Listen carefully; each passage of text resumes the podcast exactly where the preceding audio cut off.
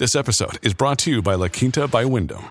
Your work can take you all over the place, like Texas. You've never been, but it's going to be great because you're staying at La Quinta by Wyndham. Their free bright side breakfast will give you energy for the day ahead. And after, you can unwind using their free high speed Wi Fi. Tonight, La Quinta. Tomorrow, you shine. Book your stay today at lq.com.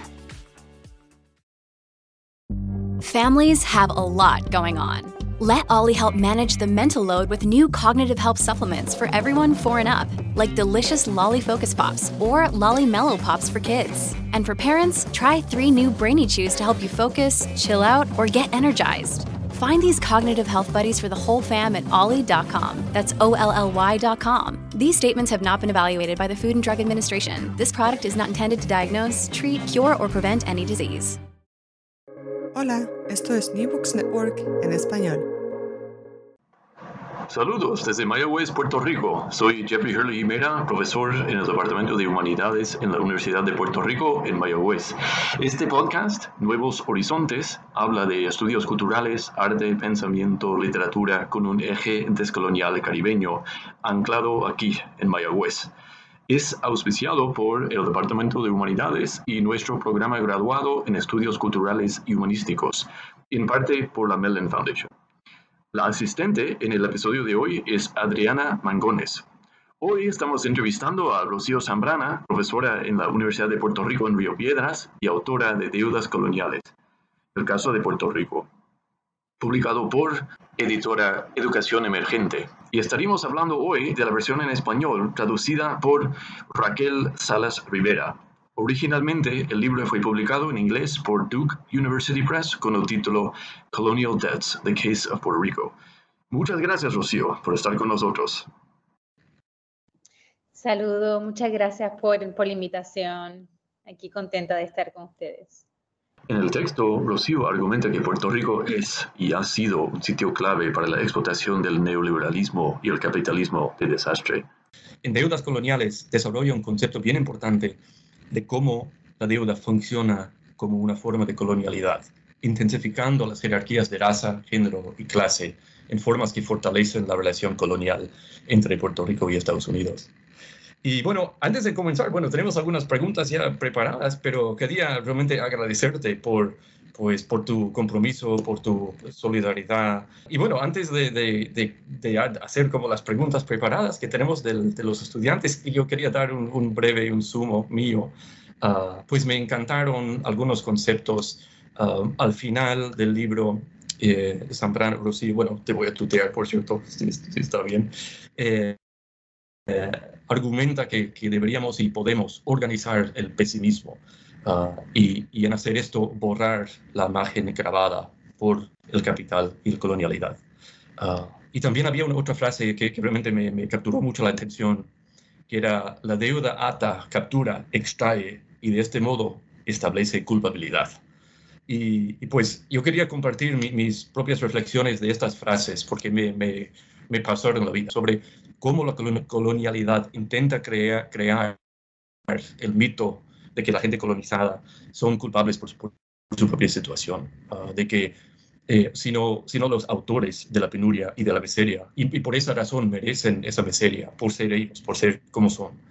Eh, y, y, y, pues eh, estos, yo creo que ese tipo de giro uh, hacia reconocer esto es algo clave en el proceso descolonial pues uh, si nos puedes contar un poco sobre tu biografía y tus intereses, tu preparación y tus experiencias y cómo han eh, cristalizado en este libro. Bueno, muchas gracias. Este, me, me parece muy interesante, ¿verdad? Las, eh, las citas que has, que has comentado y las reflexiones, ¿verdad? Eh, creo que, que, que bueno, eh, son, son claves para, para la mirada que el libro quiere ofrecer sobre sobre la deuda como una forma de, colonialidad y por eso quiero, quiero decir que, ¿verdad? que la deuda funciona como un aparato de captura, pero que rearticula ¿verdad? la relación colonial eh, y lo hace no solamente a través de aparatos de reestructuración de la deuda como la verdad, como eh, promesa y la Junta de Control Fiscal, sino también como particularmente, ¿verdad? Eh, actualizando o eh, rearticulando, pero volviendo a instalar eh, una, jerarquía racial y un orden racial eh, que es distintivo de la modernidad capitalista colonial. Entonces, estas preguntas acerca de verdad el pesimismo y la culpabilidad son, son muy importantes para, para, la mirada del libro. Entonces, me imagino que los tocaremos un poco más después. Em, bueno, sobre mi biografía, ¿verdad? Yo soy de Mayagüez, Puerto Rico, eh, me crié allá y, eh, tuve la oportunidad, ¿verdad?, de, eh, ¿verdad?, encontrarme, toparme con el campo de la filosofía un poco tarde en mis estudios en, el RUM. Estaba estudiando psicología y tuve la oportunidad de tomar, ¿verdad?, un, seminario, una clase sobre ética con la profesora Naira Santori. Y, bueno, fue bien interesante ver eh, cómo, cómo, el acercamiento eh, a la filosofía eh, que, que, se, que, se, me ofreció, ¿verdad?, en, en, ese contexto. Y era uno en el cual no era solamente una reflexión acerca de qué es la ética y cuál es la pregunta sobre cómo, actuar, qué es el bien, sino era más bien una reflexión acerca de las instituciones, ¿verdad?, que nos eh, sitúan eh, para eh, esa posibilidad de acción o esa imposibilidad de la acción buena. Y estudiamos en ese contexto muchos, muchos textos que tenían que ver con historia de violencia institucional para, para pensar, para hacer una reflexión acerca de verdad que es qué es la filosofía y qué es, qué es algo como la ética. Eh, y bueno, de ahí yo me interesé en, desde el campo de la filosofía, estudiar los procesos de colonialismo en Puerto Rico y precisamente el cambio entre el orden, ¿verdad?, eh, de colonial español a la invasión estadounidense en el 1898. Escribí una tesina, eh, ¿verdad?, pensando en el concepto de poder de Michel Foucault, eh, para, para, tratar de entender un poco ese proceso, esa transición, ese cambio de, ¿verdad?, eh, orden, orden colonial. Em, y, y, ¿verdad?, esa perpetuación de, de precisamente el colonialismo eh, en, en Puerto Rico. Entonces, bueno, nada, eh, luego cuando me fui a estudiar filosofía a Estados Unidos, a hacer un doctorado, continué no solamente, ¿verdad?, mis intereses, pero que también intenté profundizarlos, haciendo, ¿verdad?, estudios sobre el idealismo alemán, el marxismo, la teoría crítica. Y, entonces es luego de haber terminado mis estudios graduados, que puedo eh, eh, regresar al tema del colonialismo en Puerto Rico en particular. Eh, y es en el 2012 donde empiezo nuevamente a escribir sobre Puerto Rico y a pensar sobre Puerto Rico más sistemáticamente. Y bueno, inicialmente mi proyecto era un poco hablar sobre la, la racionalidad neoliberal en Puerto Rico, pero en ese momento, que ya era el 2015, se declara la deuda como impagable. Eh, y entonces me parecía que hablar sobre el neoliberalismo en Puerto Rico, ¿verdad? Era, eh, requería una, atención hacia la deuda. Eh, y, me parece que incluso la deuda y la estructura de la deuda ofrece un, un, campo amplio de reflexión que, que bueno, que está retratada en el libro acerca de precisamente la relación entre las deudas financieras y las deudas históricas, que en el caso de Puerto Rico son deudas coloniales. Eh, y en particular, ¿verdad? ¿Qué tiene que ver, ¿verdad? Esas deudas coloniales o esas deudas financieras como la ah, actualización o la continuación, ¿verdad? De procesos eh, estructurales de colonialismo, eh, violencia financiera como procesos de y continuación de violencia racial Eh, eh, y bueno, eso un poco es lo que exploró el libro en ese momento tan... empiezo a escribirlo en el 2015-2016, en un momento clave donde, ¿verdad? Se, la ley promesa se pasa y se instala la Junta de Control Fiscal y hay una serie de, organización y eh, política eh, en el archipiélago que, empieza a generar todo un lenguaje de resistencia acerca de la deuda o alrededor de la deuda y de su verdad, empieza a, reflexionar en eh, cómo esta deuda financiera, ¿verdad?, nos ayuda a hablar sobre esa deuda histórica, que es una deuda colonial, eh, y bueno, eh, entonces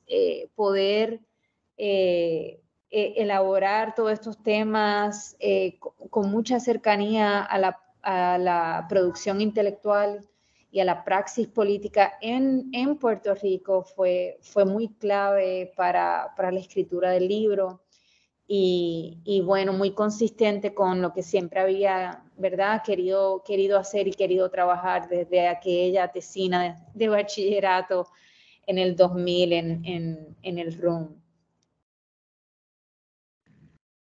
Chévere, excelente. Y bueno, quería sí, sí, solo sobre de que tú eres una de las, uh, las egresadas de nuestra institución, que mucho orgullo tiene la gente de, ti, de tus logros, y, uh, esa, y, me alegro mucho de que estés pues aquí disponible para, para dialogar y, también para compartir tus experiencias con los estudiantes. Y, y eso, bueno, y quería pues que, que tal vez si, si, puedes abundar un poquito más sobre eh, situando este argumento en, en, Puerto Rico hoy, uh, que, que, lo, qué es lo que un lector, específicamente un estudiante tal vez en, en Hoy puede usar o aprender o aplicar tu libro en su propia vida o, en su carrera ah, académica? Bueno, sí, em, el, libro, el libro trata de, de verdad un poco documentar y, proveer una reflexión, ¿verdad?, acerca de, acerca de cómo, em, ¿verdad?, cómo, cómo opera el colonialismo en Puerto Rico, y, esa, esa, relación entre esas palabras que, que para mí, eh, siguiendo ¿verdad? todo el, pensamiento descolonial latinoamericano, en, en, pensadores como Aníbal Quijano, en feministas descoloniales como María Lugones y especialmente feministas afrocaribeñas descoloniales como Yorky Espinosa, Chicuriel, Selenis Rodríguez, em, que, me, que me interesa ¿verdad? Esa, esa diferencia entre eh, y la relación entre el concepto de colonialismo y el concepto de colonialidad, ¿verdad? Eh, colonialismo como una relación jurídica, política, de subordinación, eh, ¿verdad? De, un territorio por, por otro, que, que, bueno, que nos lleva a una reflexión o, nos lleva a una, a una situación, ¿verdad?, de, de no tener eh, una autodeterminación, ¿verdad?, política eh, eh, contundente y clara y, genuina, ¿verdad? pero el concepto de colonialidad me interesó mucho porque está situado en una preocupación que sale de todos los procesos anticoloniales y descoloniales en América Latina y el Caribe, ¿verdad? En particular, em, en donde a, a través de procesos de independencia se perpetuó una lógica del colonialismo, ¿verdad? A través de la instalación o la reinstalación de una jerarquía racial, ¿verdad? Eh, que, bueno, en realidad entonces no, no, no desmantela o no, eh, no, no desenreda, ¿verdad?, el nudo que es eh, la historia del colonialismo eh, y cómo opera eh, como un eje central para el desarrollo de la modernidad capitalista, que, ¿verdad?, que nace con no solamente la conquista, pero la, la, trata transatlántica el complejo de plantación, ¿verdad? Entonces es endémico a ese, a ese orden que haya que se, que se elabore o se, eh, se, se, desarrolle, ¿verdad? Lo que, lo que Quijano llama una jerarquía racial. Entonces, a mí me, parece importante o interesante, ¿verdad?, pensar esa idea de colonialidad, que es un poco más amplia que ese, ese concepto y esa realidad jurídico-política de colonialismo. Em, eh, ¿verdad? Porque me preocupa y me interesan procesos descoloniales, eh, ¿verdad? En nuestro archipiélago que, que no perpetúen las lógicas de nuestra, ¿verdad? Eh, hasta el día de hoy, ¿verdad? perpetua colonización. entonces, bueno, me parece que el libro un poco lo que ofrece es una mirada contemporánea de cómo, cómo está operando, cómo operan esas dos cosas al tiempo y cómo se nutren una a la otra, ¿verdad? Eh, cómo eh, esa relación colonial del territorio no incorporado ha permitido que, eh, ¿verdad?, la deuda se reestructure o, se, se atienda por medio de eh, eh, unas estructuras, ¿verdad?, eh, impuestas y que, ¿verdad?, que, nuevamente complejizan la, autonomía del pueblo puertorriqueño, pero más bien lo que me interesaba era... y lo que me interesa en el, en el libro es, ¿verdad?, pensar cómo esas formas de reestructuración internamente em, eh, a través de procesos que ya estaban, ¿verdad?, en camino con el neoliberalismo eh, y, la, racionalidad neoliberal en Puerto Rico y los procesos de, precarización que, ¿verdad?, que, que surgen de, eh, de, bueno, de la austeridad que ya estaba en curso cuando la deuda se, se declara impagable, ¿verdad? Cómo eso hace evidente eh, unos procesos de racialización que continúan, ¿verdad? Que impactan ciertas poblaciones más que otras. Eh, y bueno, eh, pensar la justicia social en Puerto Rico me parece que, requiere, y procesos de descolonización en Puerto Rico, ¿verdad? Me parece que requieren una atención muy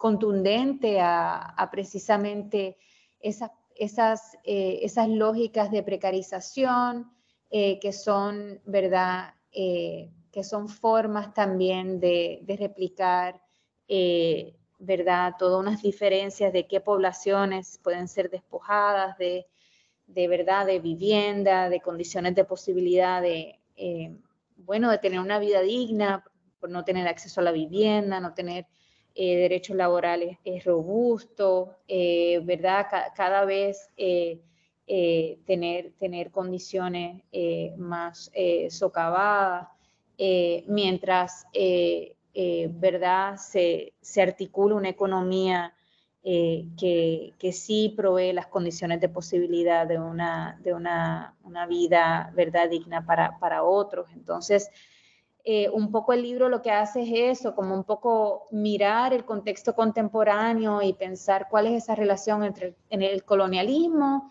y la colonialidad, que en Puerto Rico, ¿verdad? Eh, no estamos en un contexto postcolonial, pero me interesaba pensar cómo esos procesos que para Quijano y los pensadores latinoamericanos, ¿verdad?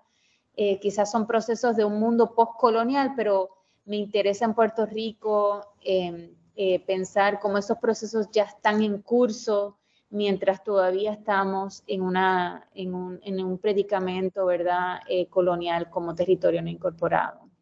Y bueno, algo también que, que, me, que, que le puse mucha atención en el libro es eh, todas las, las, formas de nombrar, ¿verdad? Lo que sucede, lo que, lo que acontece en Puerto Rico de parte de muchas organizaciones eh, ¿verdad? Políticas eh, y, bueno, muchos procesos eh, de, resistencia y de activismo que, han generado un lenguaje muy rico en Puerto Rico em, y, fueron esos procesos de resistencia y de deseo por, ¿verdad?, construir una vida, una vida digna, eh, para, para todos que, que, realmente fueron los que, eh, verdad, me, llevaban el argumento del libro más que traté mucho de que no imponer ninguna mirada, sino tratar de documentar un poco los sucesos que estaban pasando mientras estaba escribiendo el libro y tratar de verdad de, cómo documentarlos, reflexionar sobre ellos. Y en ese sentido, bueno, lectores y lectoras del libro van a poder como quizás un, encontrar un, eso, un documento y una reflexión sobre, sobre, bueno, los últimos años en Puerto Rico y cómo, cómo ha sido la respuesta a, a, estos procesos eh, de una economía política, ¿verdad?, colonial, que, que por un lado ha sido difícil navegarla, pero por otro lado ha, generado muchos espacios eh, me parece muy, muy ricos para, para pensar, ¿verdad? La solidaridad, eh, em, ¿verdad? la defensa de una posibilidad de una, una vida digna, eh, de, de, las costas, de la tierra, de eh, soberanía alimentaria, energética, y bueno, entonces pues ahí, ahí hay bastantes temas que, que, ¿verdad? Estudiantes pueden, pueden encontrar y, encuentran, ¿verdad?, lecturas filosóficas de filósofos y filósofas que están trabajando estos temas, conectándolos con otros, ¿verdad?, con estos procesos, con otros procesos en otros, en otros sitios, eh, pero a la vez una reflexión y, bueno, todo nuevamente un documento de, pensadores y pensadoras y actores y actoras en el archipiélago eh, respondiendo a sus no solamente sus necesidades, pero sus deseos y sus sueños. ¿Y qué has aprendido por, la investigación? ¿Y es el, producto final, el texto, es similar a lo que habías imaginado al inicio? Bueno, el libro, en cierta manera, el libro eh, lo escribí tres veces y entró en producción ya en la pandemia, em, eh, pero el libro, la primera versión del libro se, eh, la terminé exactamente antes de María. Eh, y, bueno, cuando, cuando pasó, cuando pasaron los huracanes Irma y María, y era muy claro que la situación estaba muy, muy difícil en el archipiélago y que, y que la situación también se iba a, iba a haber una intensificación de los procesos que ella estaba estudiando. Eh, un poco el libro, aunque ¿verdad? María y eh, lo que llaman la economía del desastre es importante para, para lo que nos acontece y no lo que nos lleva aconteciendo en los últimos años en Puerto Rico. Eh, el, libro no es sobre, sobre la economía del desastre porque no eh, es todos los las supuestas oportunidades económicas que trajo la devastación de María, ¿verdad? Eh, que yo discuto en el libro, eh, son, son intensificaciones, son continuidades de los procesos, ¿verdad? De, eh, de, de, toda la economía de la deuda que ya estaba en curso y que ya, ya elaboraba o articulaba la racionalidad neoliberal colonial en Puerto Rico por, bueno, por ya, ya un tiempo. Eh, entonces, eh, pues nada, en el 2017, eh, en vez de enviar el libro a la editorial, esperé para, para un poco entender cómo, cómo estos procesos iban a, a, desarrollarse, ¿verdad? En este contexto nuevo y devastador. Eh, y luego, cuando sí terminé esa segunda versión del libro, eh, estuve, estuve haciendo revisiones eh, justo cuando, cuando ¿verdad? Em, en el verano del 2019. Entonces, también me parecía que, que había una reflexión acerca de los procesos políticos que estaban pasando en ese contexto que era necesario. Em, y bueno, sí, aprendí muchísimas cosas a través de escribir el libro y más que aprendí muchas cosas, conocí mucha gente increíble que, que han, han contribuido de una manera poderosa y hermosa a la historia de nuestro país eh, y, y, que siguen trabajando por ello. Eh, ha habido toda una articulación de, una, de una manera de hablar sobre el colonialismo en Puerto Rico que tiene que ver precisamente con en una deuda histórica, no solamente financiera, eh, el colonialismo no solamente como una cuestión del estatus, pero realmente como una cuestión eh, de género, de raza, de clase, eh, ¿verdad? Un deseo muy grande de, romper, creo, con algunos, algunos discursos, ideas que teníamos precisamente sobre, sobre eso, clase, género, raza, eh, en Puerto Rico. Eh, y entonces, pues, creo que, yo creo que no, no yo, pero yo creo que muchas personas aquí en el archipiélago y, quizás fuera, en la diáspora, eh, hemos aprendido muchísimo en, en, los últimos años, porque creo que hemos estado en unas situaciones muy particulares que, que han, han retado el sentido común y en ese sentido ha sido productivo, eh, aunque complejo, ¿verdad? Eh, los procesos que hemos estado navegando. Y bueno, el libro, todo, libro, todo, toda cosa que uno escribe, ¿verdad? Uno mira, mira hacia atrás y dice, bueno, esto lo pudo haber hecho distinto. Eh, pero también creo que es que se, ha, se, ha, seguido moviendo la situación y, y entonces por eso pienso que queda ahí como un documento un poco de, de, un momento eh, bien particular en, en la historia eh, contemporánea que aún seguimos navegando, pero también sigue, sigue desarrollando eh, el contexto en, direcciones, ¿verdad? Que, que, nos sorprenden o quizás no nos sorprenden, pero estamos tratando de buscar la manera de, de apalabrar y de, y de ¿verdad? De, de asegurarnos que, que cualquier desarrollo sea para, para el bien de todos. Súper. Y bueno, el libro fue pues publicado en, en, inglés y luego en español. Y me preguntaba si, si tienes alguna reflexión sobre o, algún análisis sobre si esto te reveló algo, esa transición lingüística. ¿Habrá algunas ideas que son como más presentes en la versión en español o, o algo pues que no sé si hay alguna sensibilidad que se puede pues vincular a, a una lengua a otra.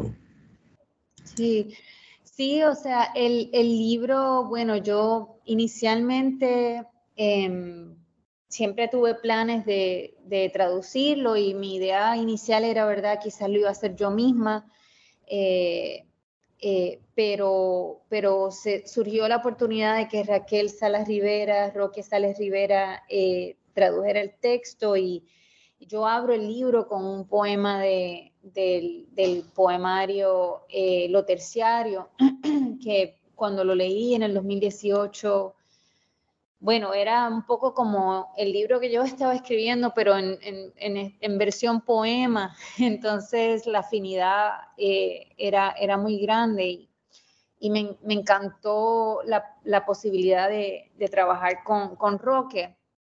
Eh, Inicialmente incluso se, pensó en hacer una, edición bilingüe, eh, pero en ese momento eh, la pandemia era marzo 2020 cuando entró en producción el libro y había, era un poco, eh, ¿verdad? Era un poco difícil y caótico para todos. Em, creo que todos vivimos ese momento como uno bien de mucha incertidumbre y, y bueno, muchas eh, muchas cosas no creo que funcionaron eh, necesariamente eh, de la manera regular en ese, en ese contexto. Entonces, no se, no se pudo hacer la edición bilingüe, pero, pero luego se pudo gestionar la traducción.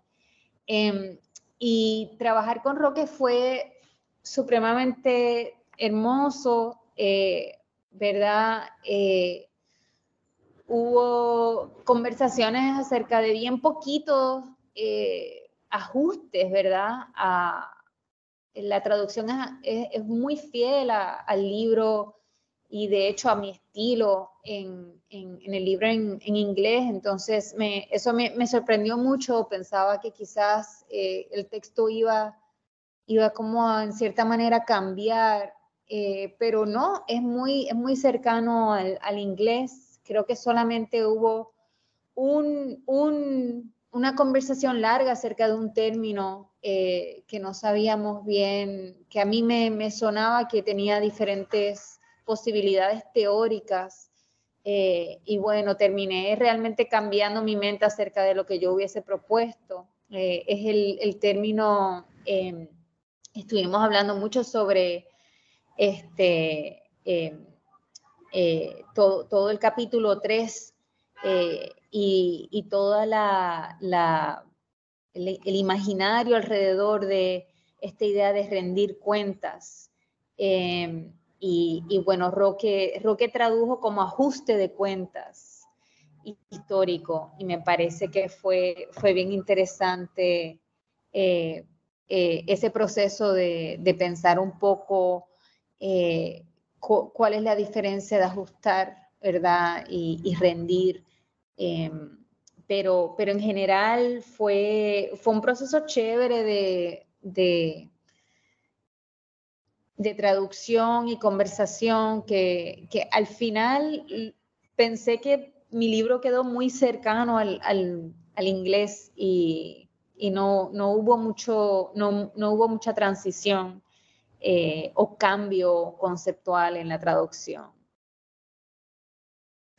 Sí, oye, qué honor tener a él pues traduciendo tu libro. O sea, esto eh, es, y, bueno, yo, yo lo leí en inglés hace, hace unos años, dos años tal vez, y luego, bueno, la, la versión en español y lo que me interesó eran mis apuntes, eran diferentes, mis citas, o sea, lo que, bueno, a lo mejor viene de, de mis, mis, propias como circunstancias cuando lo leía, pero, uh, pero sí, la traducción es, era fantástica. A mí realmente es, uh, bueno, es un, un don, pues, poder tener una persona así, pues, trabajando contigo, realmente una cosa, uh, pues, genial y una situación perfecta para este libro, realmente.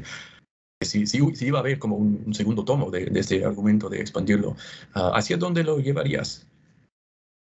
Bueno, eh, realmente lo que estoy trabajando ahora eh, de una manera sale del libro pero, pero no, no, se, no se mantiene en el contexto contemporáneo eh, sobre la deuda. Eh, más bien estoy interesada en ese proceso de, o esa forma de entender el capitalismo y ¿verdad? la modernidad capitalista como un proceso de larga duración, eh, ¿verdad? De que pensar en el presente requiere pensar en eh, como una escala histórica bastante grande. Eh, es, un tema también que, que, el libro toca, porque toca un poco, especialmente en, en, la introducción y en la conclusión, esta idea de verdad de la vida póstuma de la esclavitud, que es esa idea Hartman, eh, pero bueno, la idea de colonialidad del poder de Quijano también son dos conceptos como de larga duración que que el presente, ¿verdad? En, cierta manera es el pasado o continúa el pasado, no solamente como un legado, pero como hay, como hay unas estructuras, eh, ¿verdad? Económicas, sociales, políticas, que perpetúan alguna de las injusticias del pasado, pues entonces no podemos realmente decir con toda propiedad que el pasado es pasado, sino que continúa en el presente.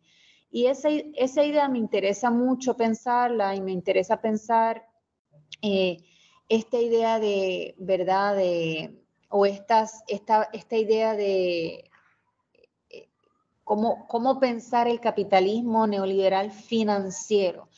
Este, que bueno, la deuda es parte de este tema, ¿verdad? Pero no es lo único, pero estos aparatos financieros, estas formas de especulación, ¿verdad? Que no, el capitalismo no solamente tiene que ver con el trabajo y con la explotación laboral, pero tiene que ver, ¿verdad?, con un montón de aparatos eh, de abstracción, de especulación, ¿verdad?, que generan valor y que capturan valor, pero a un nivel, eh, ¿verdad?, eh, nuevamente que, que eh, de, abstracción que generan significado eh, y valor a través de, de, la especulación misma. Y por eso me ha interesado mucho, eh, no solamente, ¿verdad? Estos aparatos económicos los veo como unos protocolos epistémicos, precisamente, y por eso quiero decir de que son formas de, de hacerse de sentido común eh, que, ¿verdad? Que, que, nacieron en el siglo XV, que nacieron en el siglo XVI y XVII, no solamente con los procesos violentos de la conquista, pero ya estaban vigentes con procesos, ¿verdad? De, eh, de, la, de, la, trata en su, en su inicio, ¿verdad? Incluso eh, en, en, el siglo XV temprano, en con, la entrada de los portugueses en África, que se, ¿verdad?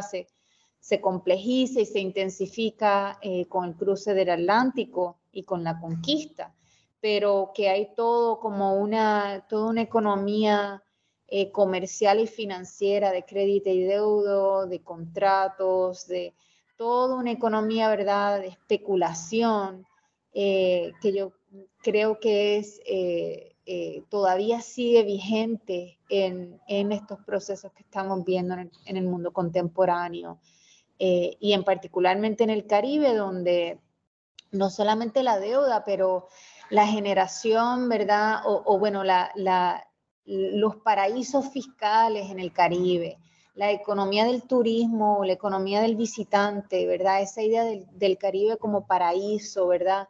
Estas son todas formas especulativas de generar eh, una idea y, una, y un sentido común, eh, pero para unos propósitos de extracción eh, y de despojo que continúan esa historia del de la, nacimiento de la, de la modernidad capitalista en el siglo XV, XVI.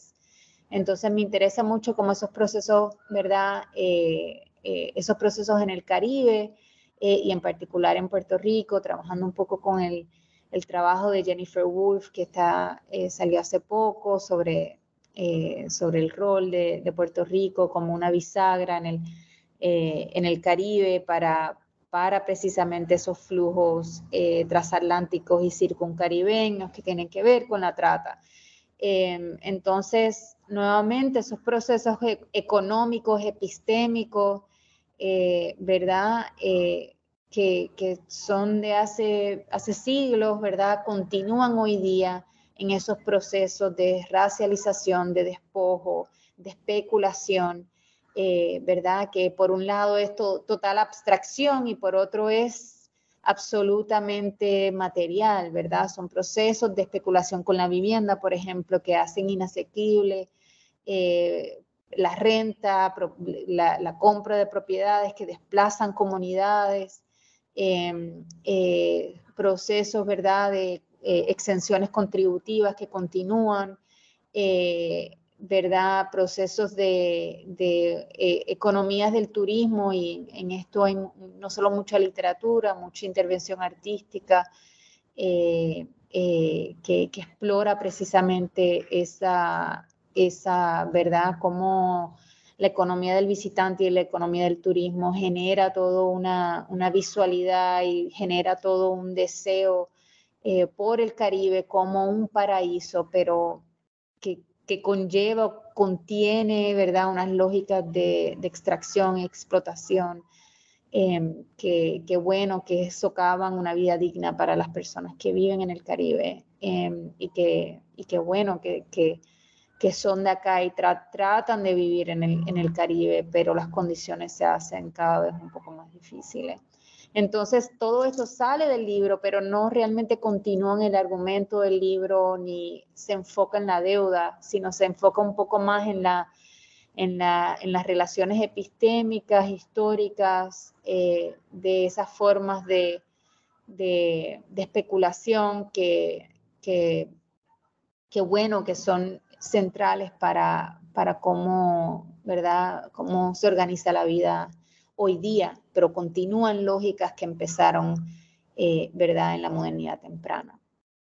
Sí, sí, y yo creo que hay, hay impactos, bueno, como bien mencionas, que son visibles, pero a veces también invisibles, ¿no? y pienso en, en, los estudiantes, nuestros estudiantes, que yo, bueno, antes hacía como una especie de encuesta eh, y muchos estudiantes me dicen lo mismo, lo que tú me has dicho en, en otros contextos, que, que, no quieren irse, o sea, pero a veces se sienten obligados porque, por la falta de, de, oportunidad y eso es atada sea, directamente a la situación fiscal, que es atada a la deuda. Que es, y, y me preguntaba si, si, no sé si tienes alguna reflexión sobre tus experiencias en, o sea, navegando eso, o sea, teniendo que irse, pero queriendo volver.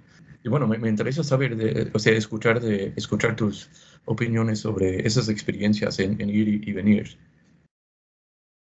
Bueno, sí, yo, yo, verdad, estuve 20 años en Estados Unidos. Primero me fui porque quería hacer un doctorado en filosofía y por el momento existe una maestría, pero no existe un doctorado en, el, en, en la UPR, entonces pues tocaba irme. Eh, entonces nunca, nunca imaginé quedarme en Estados Unidos pero, pero no había podido encontrar como regreso, regreso a casa, ¿verdad? Siendo no solamente, eh, ¿verdad? Eh, eh, profesora, pero profesora de filosofía, que es un campo pequeño em, eh, y, que no necesariamente, ¿verdad?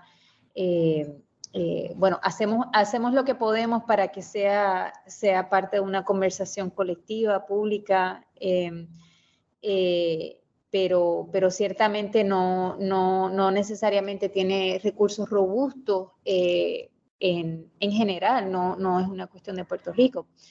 Eh, entonces, yo estuve 20 años yendo y viniendo, eh, viví en tres lugares en Estados Unidos, hice eh, investigación en, Alemania y bueno, siempre viajé mucho para para cuestiones de trabajo en América Latina, en, eh, Europa, en Estados Unidos. Y siempre tenía mucho deseo de regresar y, bueno, era muy doloroso pensar que no había regreso, ¿verdad? Eh, y de hecho que el regreso iba a siempre ser como, si, si existía iba a ser difícil, ¿verdad? Eh, por, precisamente por las condiciones del país. Eh, entonces es un poco como, como, bueno, como usted comentaba antes de que empezáramos el podcast, ¿verdad? Es como un poco un pequeño milagro haber podido regresar eh, y, y, estoy todavía eh, procesando, digiriendo esa, es, eso que eh, pensé que no iba a ser posible porque no, eh, ¿verdad? por la situación del país, pero así como un pequeño milagro, sí lo fue. Eh, y me, me, me, siento muy, precisamente muy agradecida y con muchísima suerte, ¿verdad?, de, de, haber podido regresar. Y creo que, creo que hay muchas personas que están regresando y buscando la manera de regresar, eh, eh, porque quieren, quieren no solamente estar acá, pero también quieren, quieren contribuir al país y, y están buscando las maneras eh, eh, no importa que eso implique como un cambio de paradigma, yo creo que una de las cosas que yo siempre, para mí personalmente, es como uno cuestionar su deseo, ¿verdad? Eh, por, por, qué estoy? ¿Qué me, qué me retiene eh, en otro lugar si lo que quiero es regresar, ¿verdad?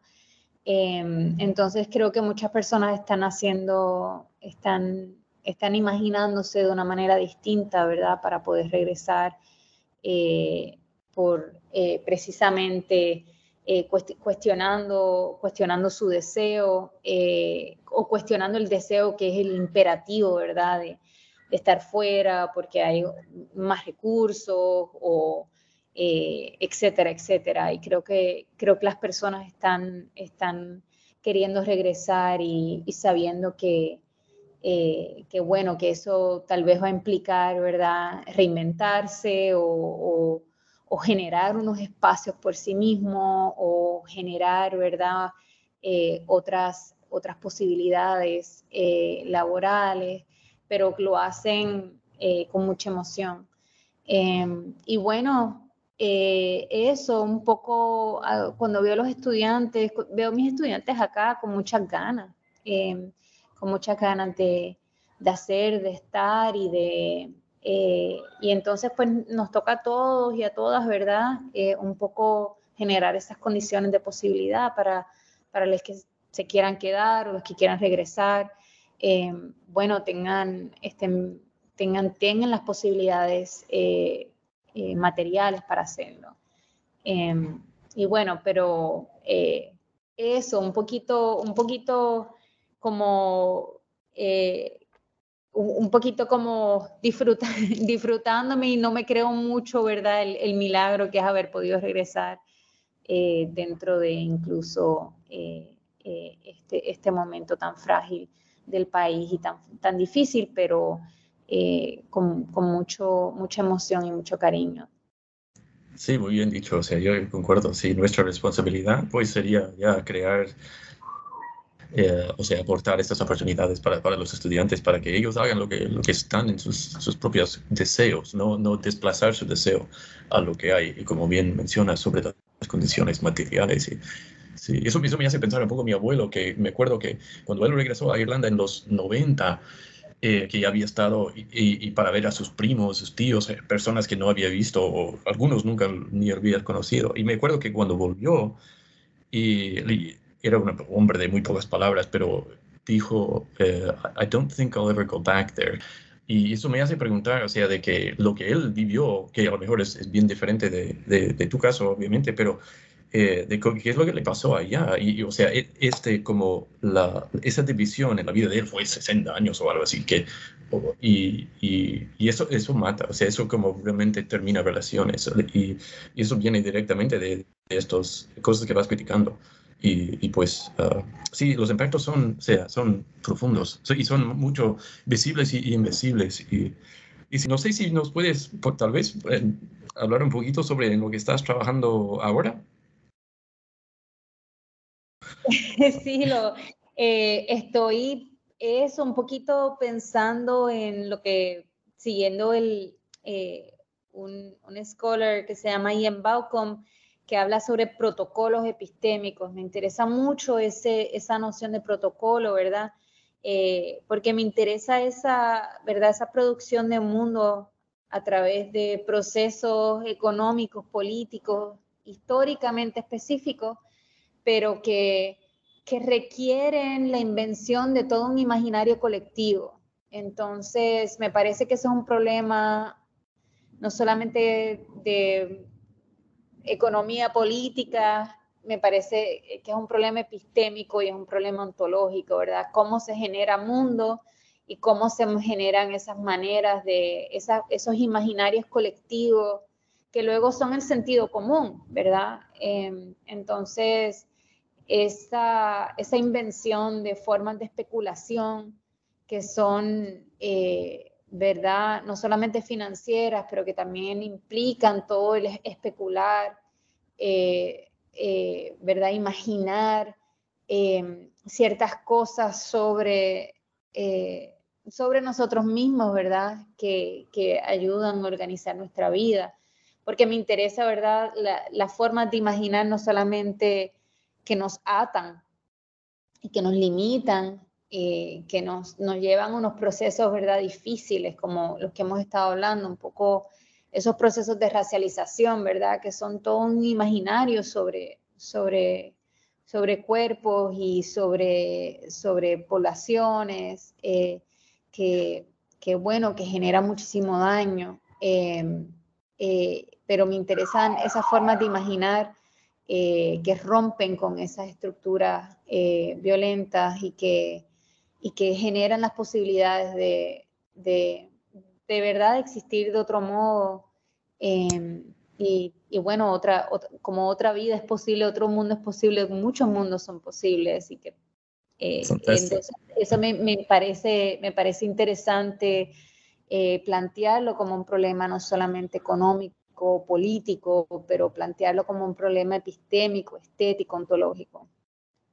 Sí, fantástico. Y, precisamente lo que nos aporta el, el giro descolonial es algo preciso, ¿no? Nos, da en cierta forma como las herramientas para reflexiones, no sobre un mundo con un centro a través de lo cual vamos construyendo, no sé, eh, centro margen, sino, pero, sino como un remedio a ese molde, ese molde como universalista, tóxico, enfermeante, uh, frente a ese como catástrofe metafísica, como lo nombró Nelson Maldonado Torres. El giro descolonial pues aporta visiones y muchas localizaciones, ¿no? mundos que ya no son, entre comillas, Estados Unidos. Quería preguntarte un poco sobre si puedes eh, tal vez criticar un poco el giro descolonial, si, si ves alguna, eh, algunos fallos en, las en la direccionalidad o, o, alguna cosa que, que, pudiéramos tener en cuenta de, de, tal vez de mejorarlo. Claro. Pues sí, eh, me parece que es un tema importante porque me parece que que hay un problema que, bueno, ya, ya llevamos mucho tiempo con las críticas eh, de la economía política, como lo llama Silvia Rivera Cusicanqui, ¿verdad? De, de el, todo el discurso del giro descolonial.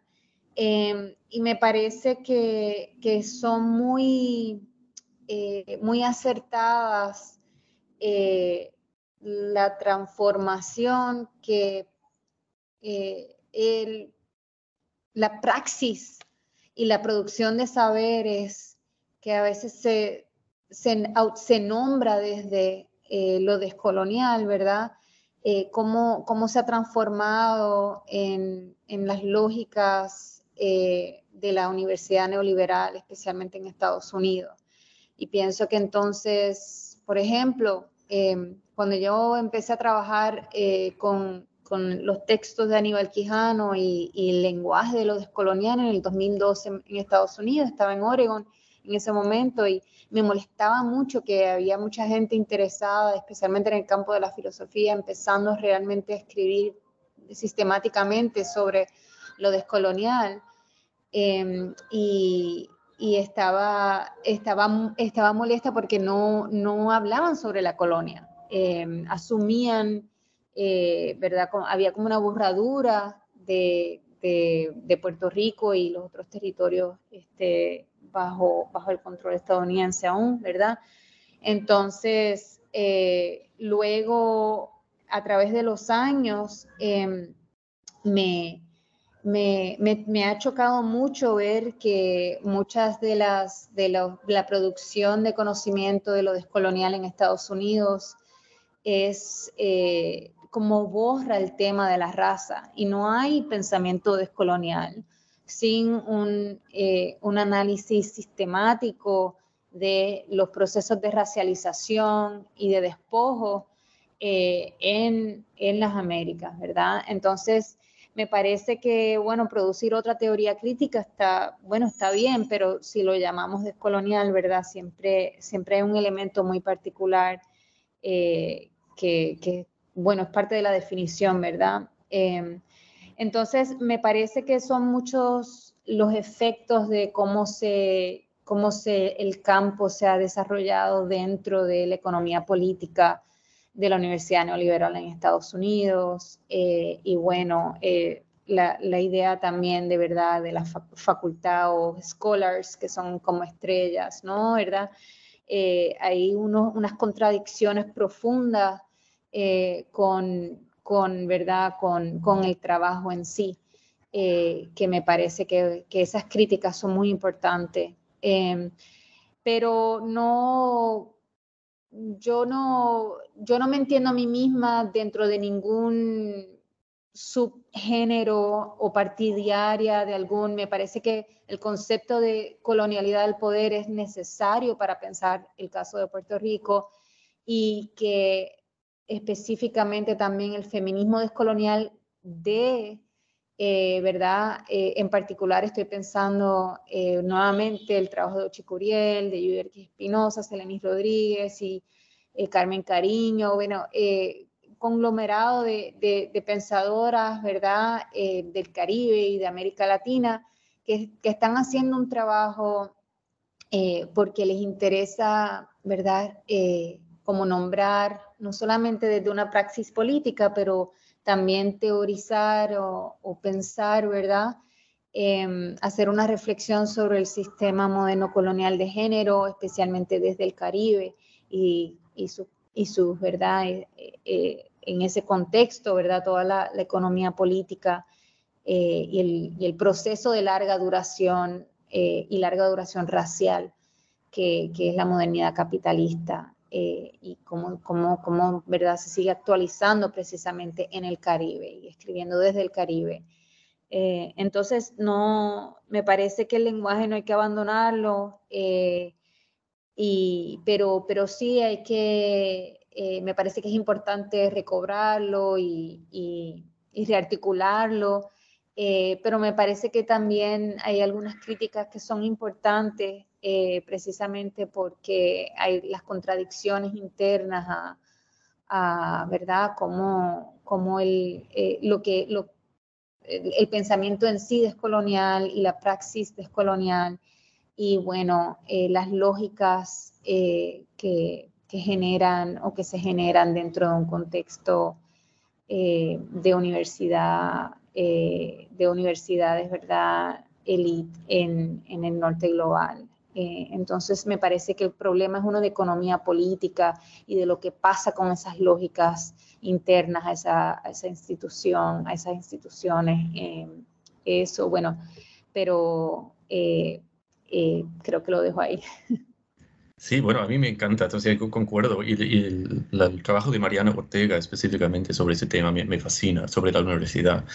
Y, y, bueno, realmente, o sea, todo ese giro, o sea, de la convocatoria como paraguas conceptual de, de lo que es como, entre comillas, diversidad, ¿no? Y, y cómo esto se está o sea, estos como eh, centros de poder eh, de las corporaciones que están intentando apropiar o sea, esa noción de descolonialismo o lo, descolonial y, y, eso me inquieta mucho porque son muchas las instituciones que participan, o sea, como mencionas, las universidades, los gobiernos, pero también, eh, digamos, los networks y, y, todo. Y toda esa celebración, se puede argumentar, es una pastilla para calmar a la gente que, que es victimizada, no es para cambiar su estatus. Y en ese sentido, o sea, esa pastilla es una droga para las víctimas, no es medicina. Y, y para mí, o sea, este como apropiación o el intento de apropiar todos esos movimientos es, eh, eh, es un intento de como subsanar la revolución, o sea, de, de subsanar acción. Uh, so, bueno, ha sido bien rico escucharte hablar. Muchas gracias por, pues, por, por, por, quedar con nosotros. Me alegro mucho de que te hayamos citado para, para esto. Ha sido un, gusto increíble. Uh, y bueno, si, si tenemos uh, alguna persona por ahí que quisiera en, entrar en contacto contigo, eh, ¿tenemos una, una forma de, de, comunicarse contigo? Sí, claro que sí. Este, bueno, mi correo institucional de la UPR, estoy, estoy a las órdenes, ¿verdad?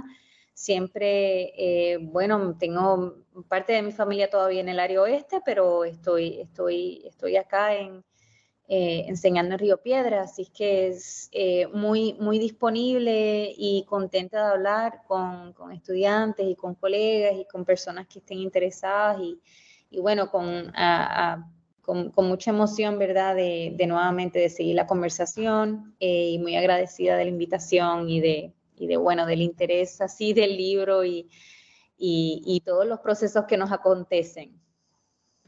Sí, súper. Muchas, muchísimas gracias de nuevo, Rocío. Sí. Gracias a ti.